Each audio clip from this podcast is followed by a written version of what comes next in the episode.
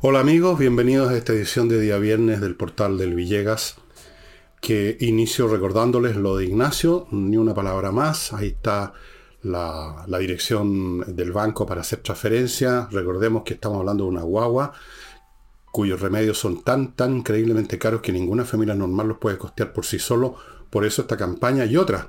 Yo no soy el único canal o grupo de personas que están en esto, pero mientras más mejor porque eh, las platas necesarias son muy, muy grandes. Segundo, eh, están las vacaciones ya, algunos han salido, algunos salen en enero, otros están preparándose para febrero, creo que la mayoría de los chilenos nos tomamos febrero, pero hay de todo. Y uno de los ítems de las vacaciones es decir qué libros llevo, qué voy a leer, voy a aprovechar de leer ahora en vacaciones. En el año no tengo tiempo, no, es muy cierto que uno no tenga tiempo, pero en fin. Yo le sugiero que lleve este libro y se va a entretener caleta. la torre de papel. Además está un precio ridículo, 9.900 pesos. Decidimos mantener el precio de regalo Navidad. Porque sí, porque, bueno. Y ahí está, disponible. Este libro trata de un tema bastante, diría yo, original. No he visto un libro parecido a este Quizás haya otros con un mismo título, porque uno es bien difícil sacar un título que, ya no exista, pero el contenido es bastante original y sobre todo es entretenido, se los puedo asegurar, 9.900. Dicho esto, amigos, entro en materia. Y hoy día en la mañana, cosa que rara vez hago, o sea, lo hago, pero de leer twitters que me llegan, que me mandan, no siempre a uno le mandan algo interesante, yo no soy muy amigo de leer las opiniones al voleo de gente que a veces no piensa lo que dice y dice cualquier cosa, mucha odiosidad, entonces me, resulta fastidioso, pero este lo leí y era de una persona eh, que piensa como yo en lo que toca a para dónde va Boris. Yo no sé si él vio mi programa y le pareció que yo tenía razón. Probablemente no, lo había pensado por su cuenta. Cuando uno descubre alguna cosa, muchos otros también lo han descubierto. Si uno, uno no descubre el fuego solito, son muchos los descubridores del fuego. Eh, dice este señor que Boris en realidad marcó el rumbo.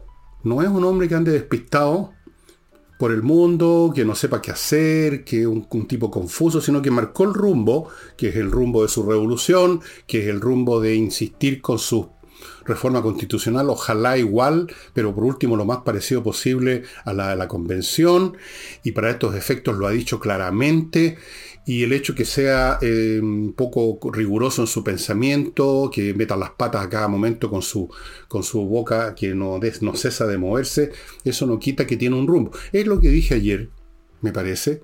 Creo que lo conversé con Nicole y creo que lo había dicho antes también, en el sentido de que uno se, de repente no está claro si sus, eh, sus comunicaciones confusas, un día dice una cosa, el día dice otra, es resultado meramente de un tema psicológico de él, o hay aquí una campaña de encubrimiento, una especie de emborrachar la perdiz, mientras por todas las maneras directas o indirectas, más bien indirectas hoy en día, se busca precisamente seguir adelante con el proceso revolucionario que fue gravemente torpedeado el 4 de septiembre. O sea, están haciendo agua por todos lados. Yo no creo que ese barco pueda llegar a ningún lado, pero están intentándolo. Y lo van a seguir intentando con el gran auspicio de la derecha, por supuesto. Entonces dice que la clase política baila a su ritmo, al ritmo de, al ritmo de Boric. Bueno, no toda la clase política, porque hay algunos partidos que no bailan tanto al ritmo de Boric ni de nadie, en realidad, que es el Partido Republicano. Hay otras personas, que no sé si llamarlos parte de la clase política, que están en los partidos porque estaban de antes, pero no necesariamente siguen las aguas de Boric, están ahí esperando ver cómo, qué hacer. Pero en general sí le ha marcado el rumbo a gran parte de eso que llaman derecha, que va a todas las mesas que los invitan, a todas las mesas. No, no, no, no se pierden una, piérdete una, les dicen. Y efectivamente, yo quiero insistir en este punto porque es importante, porque no hay que confundirse. Es verdad que Boric tiene déficit personales sumamente serios, no entiende muchas cosas. Hoy día estuve viendo algunos comentarios de, un comentarista muy ilustre, digamos, muy prestigioso, eh, que yo, yo conozco personalmente, que dice que todavía no entiende el rol presidencial, Boric. Hay un montón de falencias personales, hay un montón de ignorancia, no solo de él, sino que toda esa generación que llegó al poder. Ignorancia, muchas veces gran, un grado enorme de necedad, siempre un grado notable de mediocridad y para más remate todo esto mezclado con arrogancia. Entonces, vamos viendo. Pero, a pesar de eso, hay un rumbo. Ellos quieren destruir el modelo neoliberal. Eso sí que es concreto. No saben bien con qué lo van a sustituir. Nadie, por lo demás, ni ellos ni nadie en el mundo tiene una idea clara de cómo va a ser el paraíso. Los cristianos todavía no saben cómo es el paraíso. Saben muy bien cómo es el infierno, pero el paraíso no tienen idea. Lo mismo pasa con estas personas. Pero el objetivo de destruir el modelo neoliberal, cosa que han dicho de, frentón, si no están escondiendo eso, eso eso es, real, existe y es claro, es, es una dirección, es un objetivo. Malo, pero es un objetivo. Pésima dirección, pero es una dirección. En cambio, ¿qué es lo que tiene la oposición? La derecha específicamente, concretamente la UDI, Renovación Nacional, todo esos grupos. No tienen otro objetivo no tienen, no creen en ningún objetivo alternativo, perdieron la fe en sí mismos hace tiempo, se derrumbaron política y moralmente hace tiempo. Por eso pasó lo que ha pasado en Chile, gran parte de ese factor de descomposición de, los sectores que tenían el privilegio político, etc. La única cosa que tienen más o menos en mente es una tontería. Creen en la ilusión de que desde adentro, sea, yendo a las mesas, votando, entrando a tratativas con el gobierno, con la oposición, creen que desde adentro podrían influir en los acontecimientos. En cambio, estimado Fernando, si nos quedamos afuera, como me dijo un hueón, si nos quedamos afuera, eh, no podemos hacer nada, hay que estar adentro. Ustedes habrán escuchado ese argumento muchas veces eh, para distintas cosas. Hay que estar adentro para poder. Ese es un argumento tonto y voy a explicar por qué es tonto. Es un argumento tonto, todo argumento que no tiene en cuenta las condiciones dentro de las cuales es válida una proposición.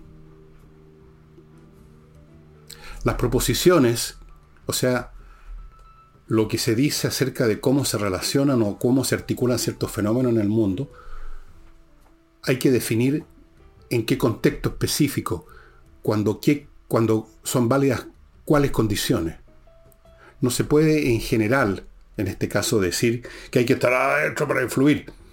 Eso era válido cuando, cuando la condición consiste en que todas las partes que se están reuniendo no tienen realmente fijo un objetivo y precisamente se están reuniendo para llegar a uno. Entonces claramente uno tiene que estar adentro para ser parte de los que van a crear ese objetivo, ese camino.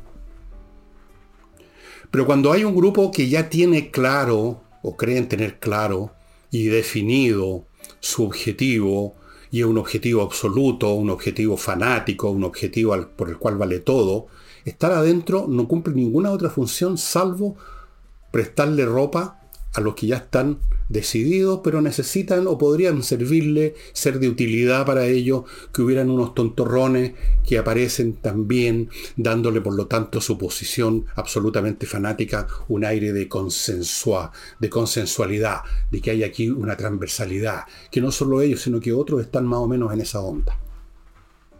Entonces estar adentro en este caso no significa influir, sino que significa otra cosa.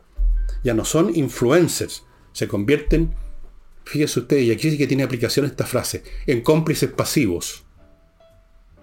Cuando la izquierda, agarrándose unas palabras muy desafortunadas de Piñera, eh, habla de los cómplices pasivos y insisten en su permanente campaña de satanización, se refieren, por ejemplo, a gente como millones de chilenos, yo soy uno de ellos, que no salieron del país con el golpe militar no, no podían o no querían, yo tenía mamá, no yo tuve la oportunidad de irme a Inglaterra a estudiar, a sacar quizá un posgrado, alguna cuestión, tenía todas las oportunidades y no me fui porque no iba a dejar sola a mi madre y a mi abuela.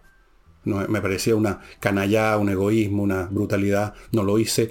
Otros lo hicieron, otros no lo hicieron, otros no tuvieron la oportunidad, millones de chilenos se quedaron, nos convertimos en cómplices pasivos. Y si uno era no solamente un, tipo que no, no, tenía nada como yo, sino que era un empresario y se quedaba, ¿Era un cómplice pasivo? una expresión muy, pero muy desafortunada. Aquí vale plenamente formar parte de una mesa, por ejemplo, o de un acuerdo, en que no se acordó nada en realidad porque estaba todo determinado desde un principio y uno hizo el papel de extras en acción, de partiquino, ¿no es cierto? Del tipo que aparece medio minuto en escena y se va para servir un café al protagonista. Eso, eso sí que es complicidad. Eso sí que son cómplices pasivos. Son cómplices porque son cómplices y pasivos porque no hacen nada. No hacen nada más que mostrar la cara y tomar las manos y firmar un papel. Vean ustedes qué curiosa es la, las ironías de la historia, ¿no? Ahora, podemos agregar otra cosa para completar el cuadro, porque la, realidad tiene esta característica, ¿no? Que uno la va entendiendo en un proceso. La realidad es tan compleja, tiene tantos aspectos que a veces no se muestran de inmediato, que uno la va comprendiendo en el proceso, en el paso del tiempo, va agregando elementos y va formando un cuadro más completo. Esto no es como entender o no entender una ecuación en un pizarrón donde está todo claro ahí de inmediato. 2 más 2 son 4, por ejemplo, no hay ninguna eh, necesidad de esperar tiempo o de que pase un año para ver el pizarrón. Está, la verdad matemática está ahí expresada inmediatamente, está fuera del tiempo y uno la puede entender de un vistazo. Pero la realidad histórica, la realidad incluso física, es un proceso complicado. Entonces el tema de Boric y sus intervenciones y sus actos lo hemos ido entendiendo todo gradualmente hemos ido entendiendo cómo se van engranando muchas cosas, sus características personales con las características de los movimientos políticos a los que pertenece, con las características de su generación, con el deseo de encubrir un proceso revolucionario.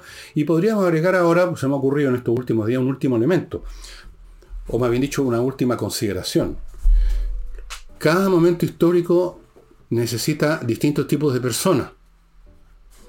A lo mejor ocurre, o quizá más bien dicho, no a lo mejor, a lo peor, que los déficits personales de Boric, que vistos en sí forma independiente son reprochables, son funcionales e indispensables para la revolución tal como está operando en Chile, como dije ayer o anteayer, bajo cuerda, subterráneamente, camuflándose porque no lo puede hacer directamente. Entonces necesitan un tipo que sea un maestro del arte de la confusión, por sus rasgos personales. O sea, es el hombre que requieren los tiempos. Boric es el hombre que necesitaba la izquierda. Yo no sé si lo pensaron así, pero da lo mismo si lo pensaron o no las personas. La historia por su cuenta, por así decirlo, tiene su propio pensamiento. Es el hombre que necesitaba la izquierda y la revolución. Un hombre como Boric. Un hombre que con su confusión, con sus cambios de giro, puede engañar a la gente como lo engañó en la segunda vuelta de la campaña electoral. Cada momento tiene el tipo de personas que necesita. En, un general para una batalla necesita tener una mente clara. Si se confunde, queda la crema. Para, para esta situación, la izquierda necesita un tipo como Boric. Podemos agregar ese elemento a este cuadro confuso, complejo, que se va desarrollando, cada vez lo entendemos un poco mejor, creo yo. Paso ahora a mi primer bloque, amigos. Compreoro.com un sitio donde usted puede hacer exactamente eso, comprar oro, comprar plata en lingote, o sea, estoy hablando de los metales preciosos, las cosas físicas, oro, plata en lingote, en moneda, casi 100% pureza, 9999, certificado por la Universidad Católica, una tremenda oportunidad de tener un resguardo financiero, porque son cosas que usted tiene en sus manos, no van a estar moviéndose en una bolsa, bajando, subiendo, porque alguien estornudó en Manhattan, o más bien dicho en Wall Street, entonces, oro y plata, amigos, que además usted como objeto que lo puede transportar a donde quiere, venderlo donde quiere y en todas partes se lo van a comprar. Continúo con Mr. Wood. Entre paréntesis, compreoro.com. Bueno, entre ahí para ver las direcciones donde lo puede adquirir estos metales.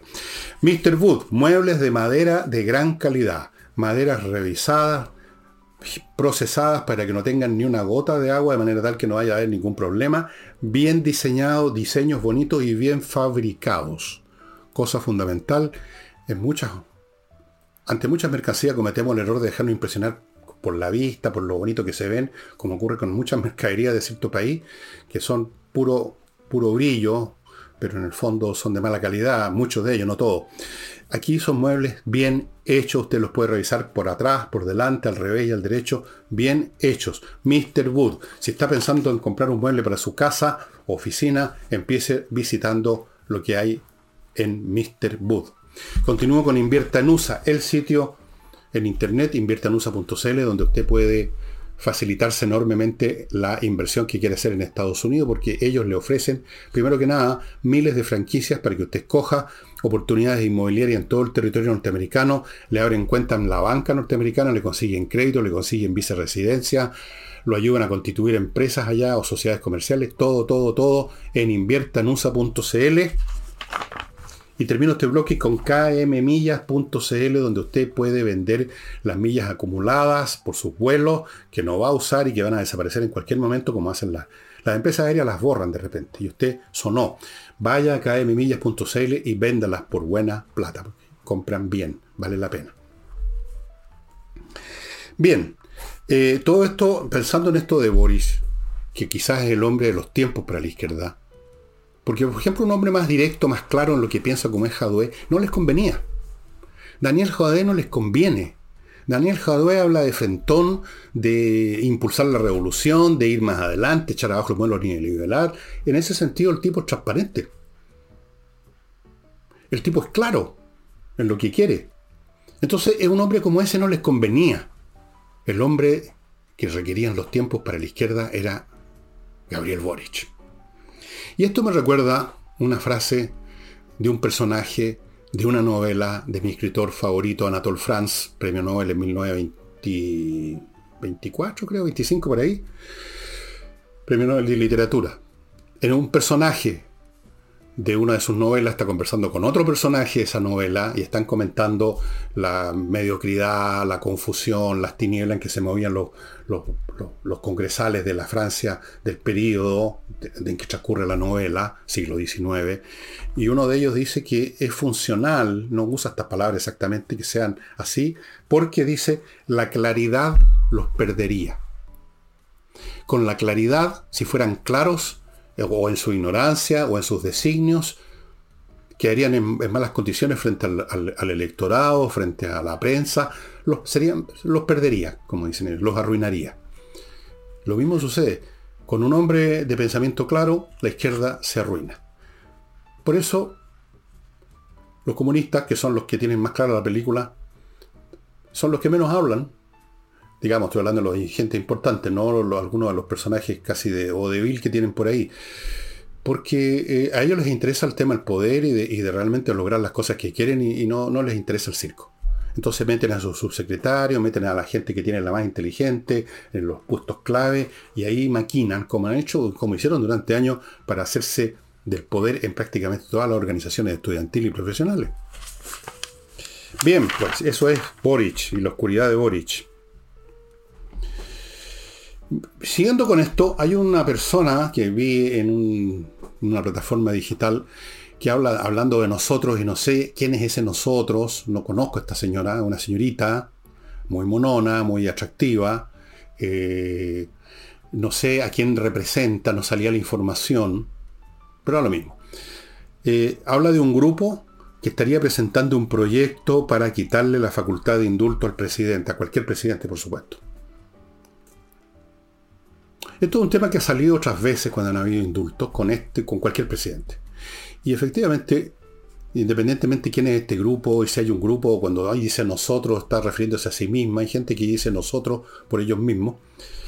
Eh, el indulto es un, artefacto jurídico o no jurídico, más bien antijurídico, diría yo, que no tiene razón de ser en, los tiempos actuales, no tiene desde hace un par de siglos por lo menos, o tres que no tiene sentido. El indulto supone que la, máxima autoridad, en otras épocas el monarca, está investido con una condición divina. De hecho, su reinado está vinculado a una decisión de Dios.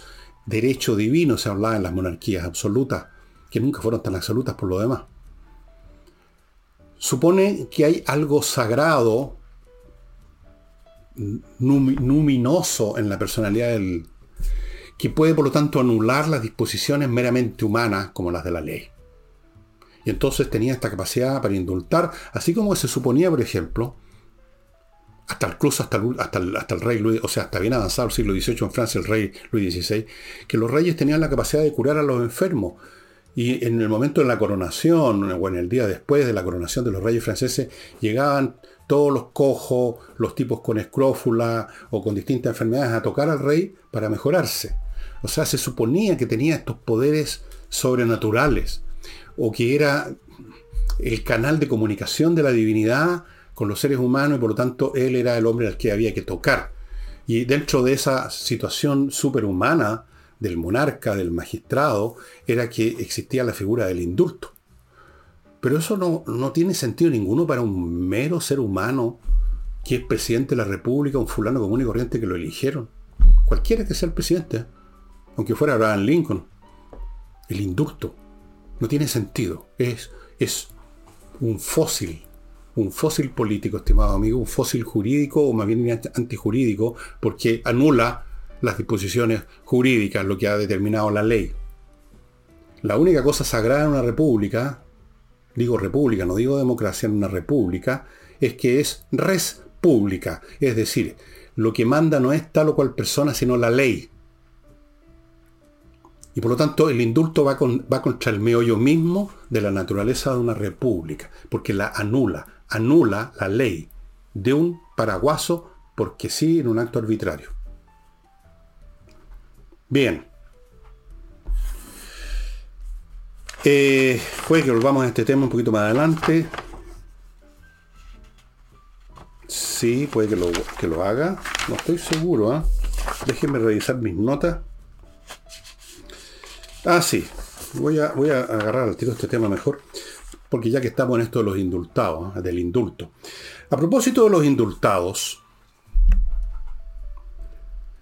cuando le preguntaron, bueno, ¿usted conocía, por ejemplo, el, sustancioso currículum delictual del señor Luis Castillo? Y ya vamos a ir a los otros que también lo tienen. No respondió, por supuesto, Boris, porque seguro que no sabía nada, porque nunca sabe nada, nunca se entera de nada, y si se entera se le olvida en cinco minutos. No contestó eso. Pero a propósito de los indultados, y ya molesto porque se enoja al tiro de que le estén preguntando eso, llamó a superar la polémica. ¿Qué es eso? Esto no es una polémica. Esto no es una discusión en una sobremesa. Esto no es un debate estudiantil. Esto no es una discusión en el Paraninfo de la universidad. Esto no es una polémica. Esto no es dos tontonas de algún matinal discutiendo algo a grito. Esto no es una polémica, esto es un tema político serio y grave de dejar suelto a delincuentes, señor Boric. Pero cada vez que estos personajes están molestos o descontentos con la reacción que el público tiene o la prensa ante sus medidas, o hablan de que hay que superar la polémica, o usan esta otra expresión que, que suponen despectiva, dejémonos de peleas chicas. Todas las cosas que no les gustan a ellos son peleas chicas. Las de ellas sí que son las grandiosas. ¿Mm? Mejor que no hable de chico, el señor Boris, no, no le conviene mucho. Vamos a los, a los indultados. El señor Castillo, jóvenes que no son delincuentes, como dijo Boris.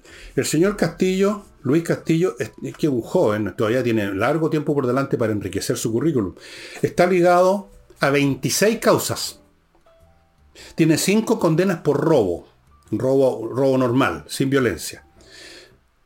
Otra por lesiones, agredió a una persona. Otra por robo con violencia. Pero no es el único.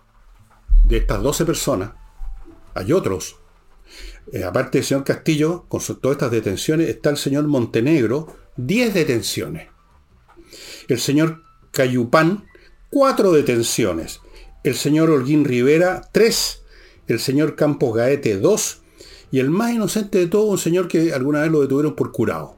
El señor Santander. Por ebriedad, como dicen. Ese es el más inocente. A ese sí que pueden dejarlo libre, no hay problema.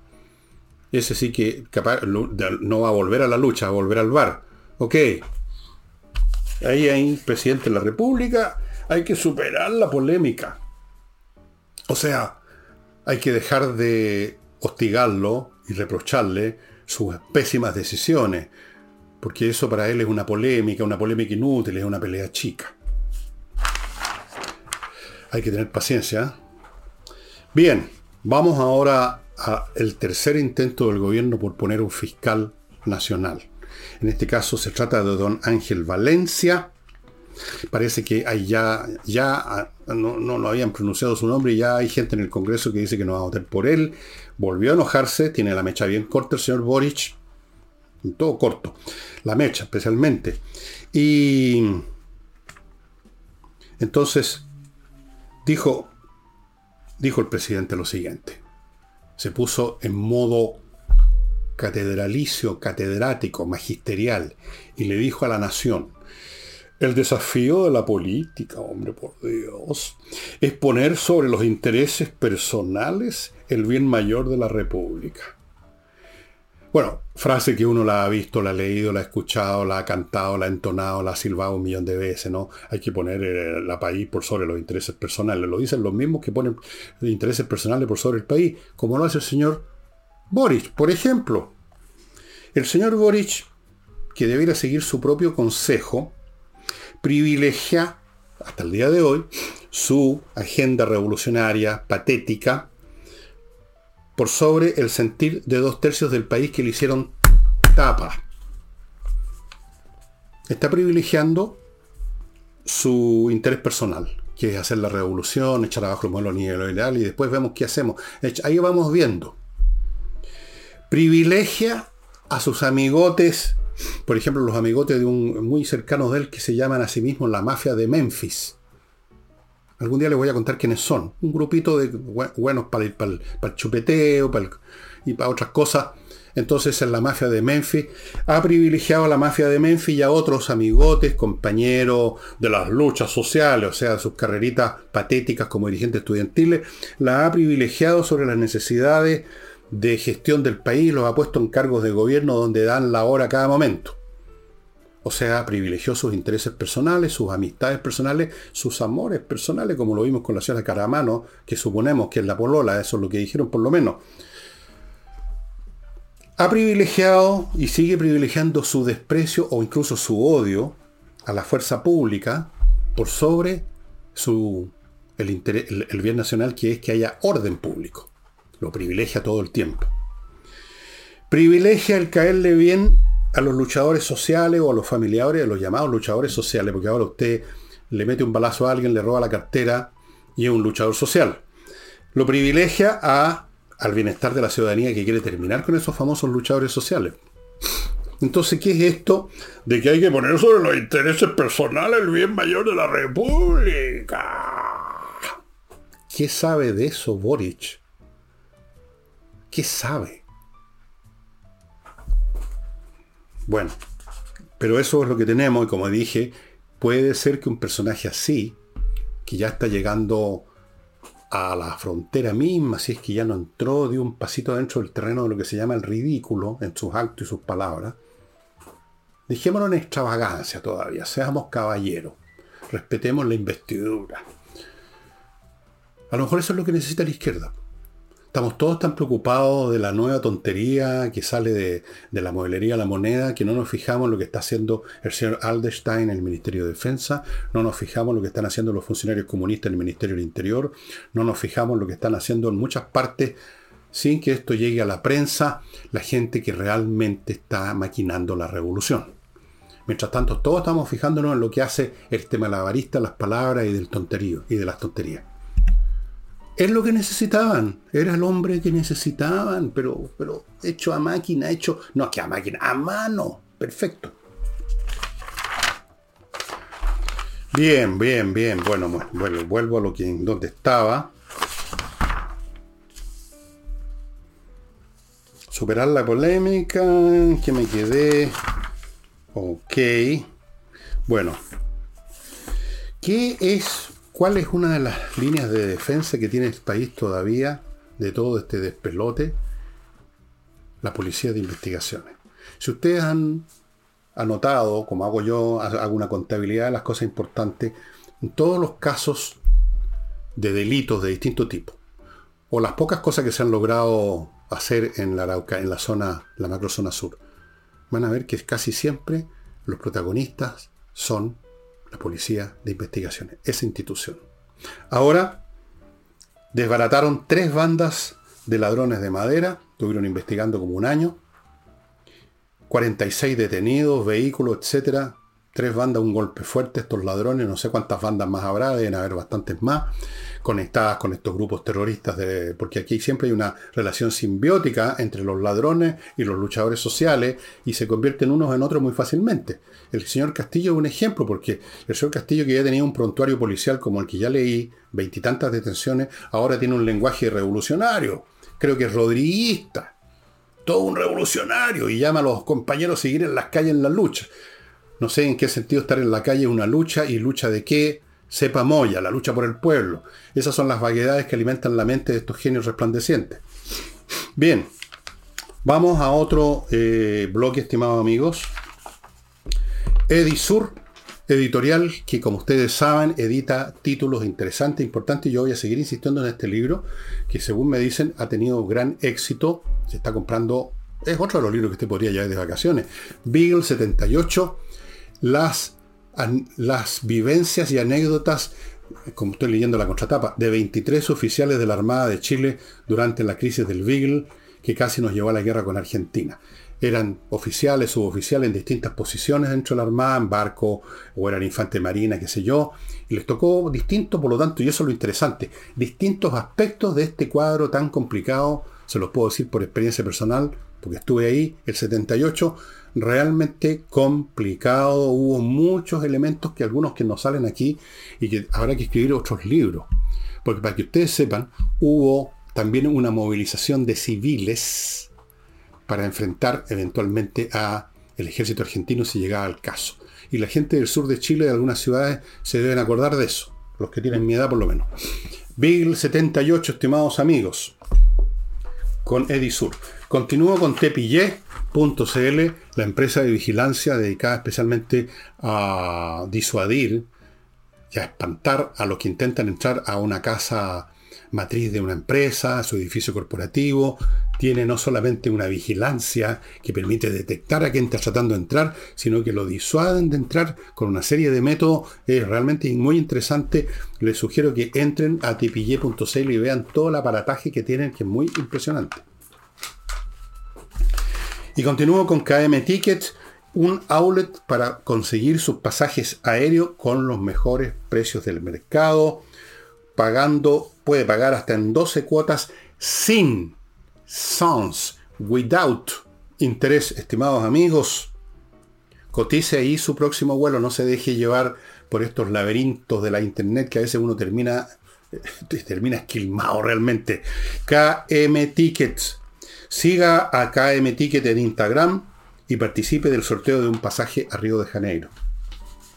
Y termino este bloque con actualiza tu. Ya les he dicho un millón de veces, amigos, que si usted está a cargo de la administración de un edificio, un condominio, tiene que obligatoriamente por ley poner su reglamento en armonía con la nueva ley que rige a la convivencia de eh, ese tipo de cosas, de edificios, condominios.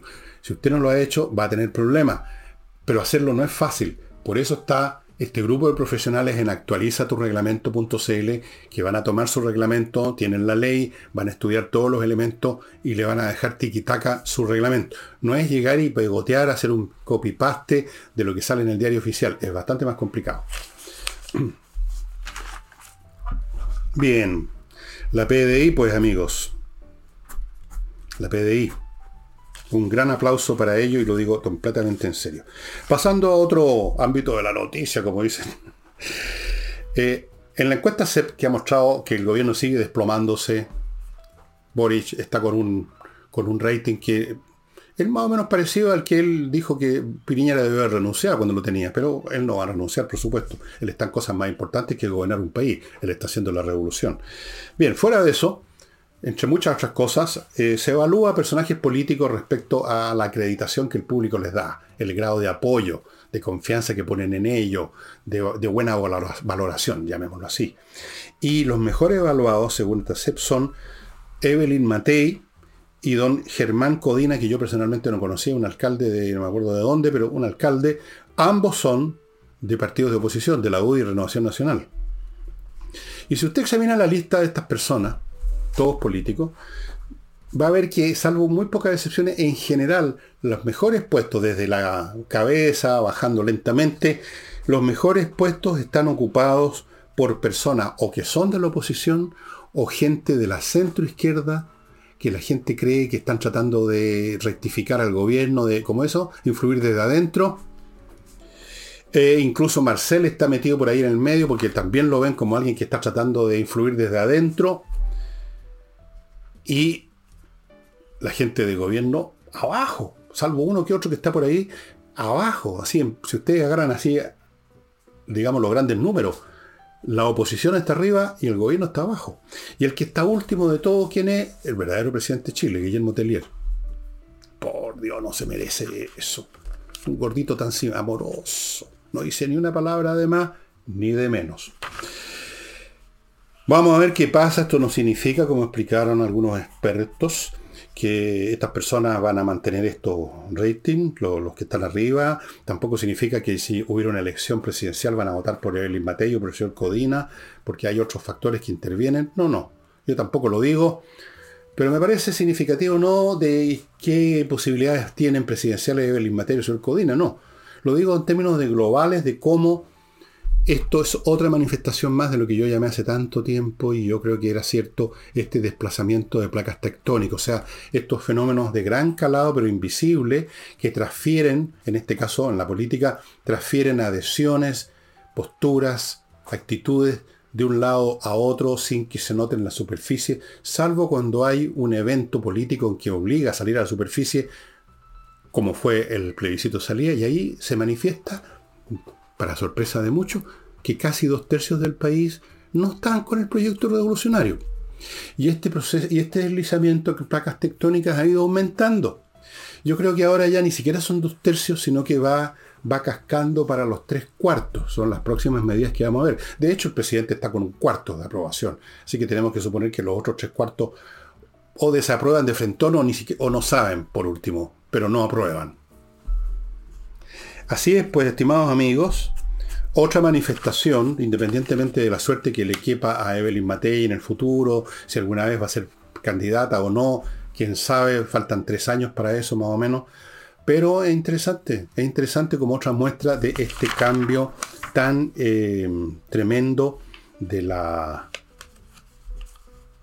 de las sensibilidades del público, como resultado, bueno, de los errores, de las exageraciones, del maximalismo de la izquierda, de la estupidez de muchos de ellos, de la arrogancia, del desprecio por los valores patrios, tantas cosas que se manifestaron abiertamente, desnudamente, chirriantemente en toda la vida que duró la convención. En toda su duración no hubo día en que no se viera algo de eso. Eso aceleró el proceso y ahora, con el mal gobierno que tenemos, se sigue avanzando para ese lado. Por eso que he dicho, salvo que cambien las cosas, lo sigo manteniendo. Yo voy a cambiar de opinión si cambian los hechos, por supuesto. No me quedo pegado. Por eso que he dicho que este gobierno ya está derrotado, que la revolución ya fue derrotada. Aunque ellos siguen intentándolo, pero es como un partido de fútbol. El partido todavía le quedan 30 minutos, los, que van perdiendo 4-0 siguen jugando, pueden quizás hacer un gol, pero en general están cagados ya, ¿no es cierto? Eso es lo que uno sabe. No, no, no, uno en 4, no, es muy difícil. Ha pasado alguna vez, pero muy difícil, están sonados. Pero sí, el, partido sigue. Hay que cumplir los 90 minutos, ¿no es cierto? Aquí lo mismo, hay que cumplir los 4 años, pero están derrotados. Y todas las cifras lo muestran. Lamentablemente esta derrota, que es, bastante clara, está asociada a tantos hechos nefastos. Eh, un personaje de la izquierda que yo conozco, pero no lo voy a mencionar, en un Twitter lo tituló así, nos echamos la educación pública, dos puntos, una tragedia. Sí, se la echaron. ¿Ah? Esa educación que iba a ser de gratuita y de calidad. Vayan a ustedes a un colegio ahora a ver si funcionan siquiera. Vayan a la universidad a ver si hay clases. En este mismo momento hay papás preocupados de los puntajes que sacaron los hijos, de que si va a entrar o no va a entrar, si va a entrar, con la plata, la matrícula, y van a llegar con el chiquillo que se hace el inocentón mientras llenan los papeles y el papá haciendo cheques, y después el cabrito y los demás no van a ni una clase, puros paros y cuestiones. Eso es lo que hay hoy en día. Y aquí les voy a dar algunas cifras que aparecen en, ese, en un Twitter de que le responden. en que se ubica a colegios conocidos que estaban en una determinada posición, digamos, en cuanto a, cuántos buenos puntajes salían en las pruebas con, de estos colegios, o sea, cuán buenos eran estos colegios que tenían alumnos que sacaban altos puntajes.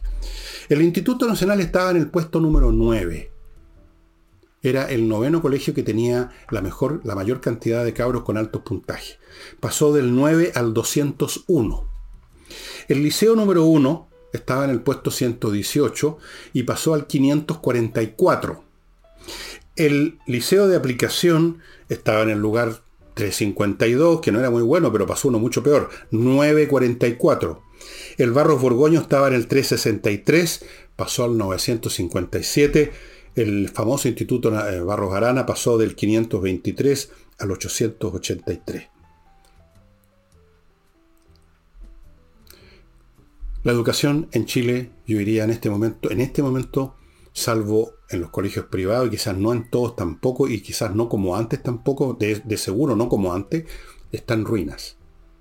En la, la educación pública es un colapso, es un desastre total, como dice aquí, una tragedia. La educación privada, ahí chapaleando, en parte por factores sociológicos, culturales, que se vienen arrastrando de mucho tiempo, generaciones criadas en, en condiciones de analfabetismo práctico, criados con la pantallita, ahora del internet, ante el televisor, eh, con, o sea, mal educados por todos lados, con padres que ya también estaban mal educados, entonces eso es acumulativo, como las famosas generaciones de la edad de oro se pasa a la de plata, de plata al hierro, y así sucesivamente. Estoy recordando a Hesíodo, un autor del siglo VII a.C. La edad de plata, la edad de oro eran procesos de decadencia. Uno traía el otro. Una mala generación, una generación de gente que en promedio estudió poco, que son pocos lectores, que son más o menos ignorantes, que no cachan ni una, obviamente que crían hijos aún peores que ellos. Hay un decaimiento. Agreguemos a esto lo que ha pasado en los colegios, o sea, la institucionalidad estudiantil con el profesorado. Todo se arruinó. Los colegios se convirtieron en salas, no en salas de clase, sino que en campos de batalla del, extremismo, del tontismo, del estupidismo. El profesorado, el colegio profesores, todos estos organismos de una forma o de otra. ¿Para qué hablamos de la gente que hay en el Ministerio de Educación, donde están preocupados de redactar cosas que, son prácticamente increíbles respecto al currículum escolar, o universidades donde aparecen tesistas como los que vimos la semana, eh, eh, estos tesistas sobre la pedofilia, que es un escándalo que haya llegado a existir eso siquiera. Bueno, muchos factores. Naturalmente que el gobierno también tiene una, responsabilidad en esto, no se la en las manos, porque el gobierno, por, por, lo menos uno quiere ver un gobierno que empiece a tomar medidas, como por ejemplo sacar del espacio escolar a los violentistas, cosa que no hace, porque no se atreve, porque son compañeros, porque son menores, porque son niños, porque son idealistas, porque son jóvenes idealistas. Porque los llevemos, llevémoslos a una mesa de diálogo con un psicólogo amoroso, amoroso. Ese es el tipo de estupideces con que se enfrenta esto. Y ahí tenemos algunos de los resultados. Bien, ok, bien, vale. Déficit cognitivo acelerado. En eso estamos progresando mucho. Nunca ha sido Chile, voy a serles bien franco. Chile es un país muy curioso que tiene de repente gente excepcional, hemos tenido premios Nobel, hemos tenido físicos como Bulnes, tenemos eh, Maturana, pero por otro lado el nivel medio deja mucho que desear. Deja mucho que desear. ¿Qué quieren que les diga? Perdónenme, perdón, perdón, pero es así. No lo digo yo, ¿ah? lo dicen las cifras. Sigamos con la política. Volvamos al señor Valencia, que es el tercer candidato que presenta el gobierno para ser fiscal nacional. Entre paréntesis, se me está acabando el tiempo. Bien. El señor presidente de, Revolución Democrática, que es el partido, entiendo, no sé de quién es. No, no, no. El señor Latorre, que es senador. Y que no pasa, y que no cesa de ser comentario. Dice, que va a votar por Valencia, por, una disciplina con el gobierno, por estar así, pero no dejó de decir las cosas que no le parecían bien de Valencia. Y miren ustedes lo que dijo de cosas que no le parecían bien de Valencia.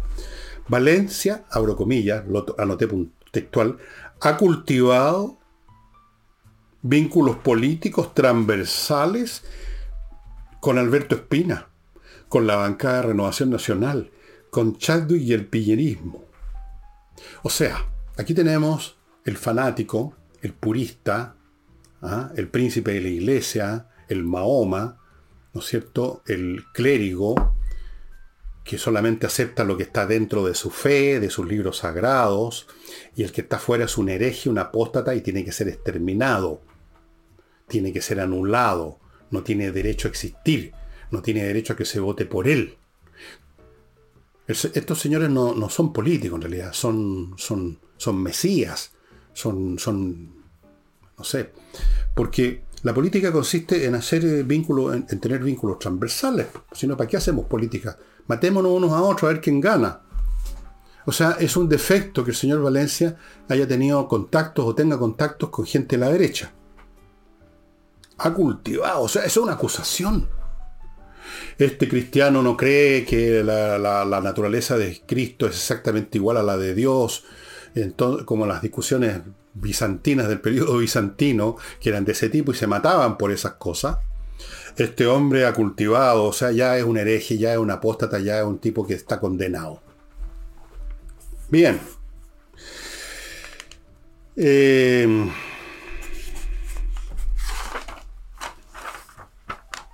permítanme ver si me queda algo más, estimados amigos. Parece que no, ¿eh? No. Así que puedo ir tranquilamente ahora a mostrarles alguna cosilla. lifebalancechile.com, amigo. Si usted quiere, si miró al espejo hoy día, un ejercicio a la salida de la ducha que no se la recomiendo a ningún hombre mayor de 25 o 30 años, y vio la barriga, y vio el poto caído, y se miró y dijo, pero ¿cómo? Y me van a ver así en la playa. Vaya arreglando su cuerpo y entonces pensó, ¿qué hago? Primero tengo que dejar de tomar tanto, comer esto, comer lo demás allá. ¿Qué dieta uso? Y ahí empieza el problema, porque hay millones de dietas que se ofrecen en las revistas. Señores, pónganse en contacto con lifebalancechile.com, que va a ir a su casa con un equipo especializado. Equipos, balanzas, medidores de grasa, montones de cuestiones electrónicas y computacionales que nadie más tiene en Chile.